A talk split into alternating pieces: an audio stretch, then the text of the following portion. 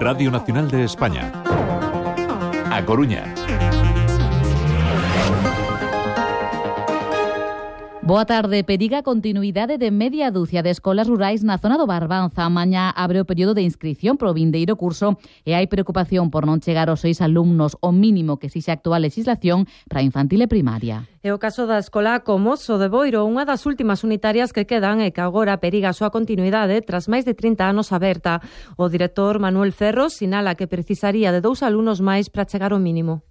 Cole nunca estuvo mellor que ahora, en todos os anos que estuvo, nunca estuvo mellor que ahora. Ten suelo laminado, aire acondicionado como bomba de calor, a, a PDI que ten 75 pulgadas, interactiva, temos todo cableado, internet. Nunca estuvo mellor que ahora. Temos horto, ahora vamos a poner en, en marzo vamos a instalar o composteiro de un invernadoiro, instalamos un rocódromo no, na parte de atrás, no patio, instalacións, temos todos os que hai, recursos todos os que hai, o que non temos é menos. Mesma situación no Colexio Rural Agrupado de Rianxo, que aglutina oito escolas, das que dúa delas precisan de máis matrículas. María Vázquez é a directora. En Cubide e en Raño non sabemos se van entrar alumnos ou non. Ahora mismo quedarían a cinco nenos. O período de inscripción comeza mañá e rematará o vindeiro 20 de marzo. En Santiago continúa estas horas o pleno municipal. O goberno local asegurou nesta sesión que a rúa Pastoriza quedará aberta ao tráfico en 15 días con algunhas actuacións en rematar.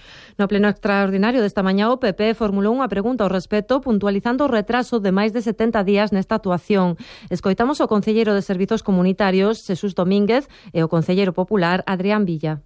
A dirección facultativa avaliará os traballos executados e os pendentes, o que vai permitir a apertura da rúa para as persoas e os vehículos posiblemente en un par de semanas. Bueno, pois nada, increíble isto. Boa resposta para estar falando dun retraso de 73 días. Estou convencido de que no pleno de marzo volverei a preguntar pola obra de pastoriza porque seguirá igual.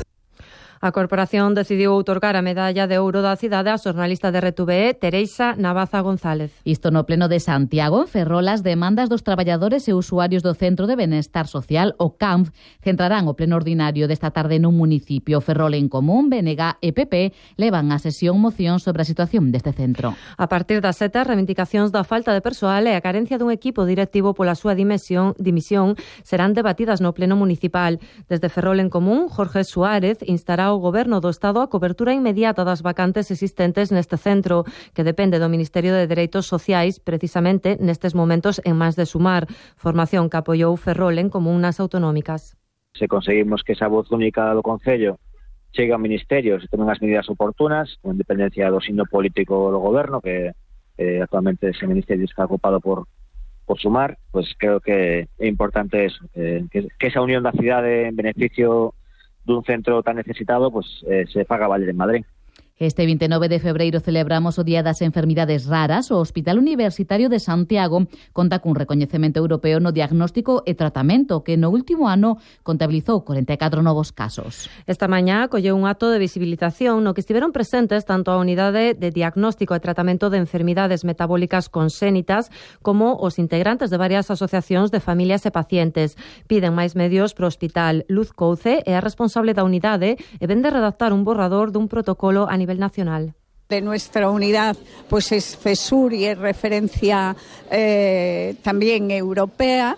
Bueno, pues controlamos más de siete pacientes y, por ejemplo, el año pasado pues hemos tenido 44 casos nuevos. Por certo, a Asociación de Pacientes do Chus pide a eliminación do recentemente instaurado servizo Hora nas rúas da Contornado clínico. Aseguran que non arranxas problemas de aparcadoiro e exixen a sanidade que suspenda as obras de ampliación ata que se resolva este asunto. Fernando Abraldes, presidente da asociación. Unha medida de penalización económica que nos consideramos que é discriminatoria, non? Porque non todo o mundo está en condicións de poder pagar eh, durante a súa instancia no hospital as cantidades que se derivan desto, por moi pequenas que sexan. Non? E saiban tamén que esta tarde Ferrol homenaxe ao histórico sindicalista Rafael Pillado, falecido hai un ano. Pillado foi un loitador antifranquista que impulsou as movilizacións dos traballadores do Naval afectados por amianto na comarca de Ferrolterra. O acto terá lugar a partir das 7 no Centro Cultural Carballo Calero de Ferrol.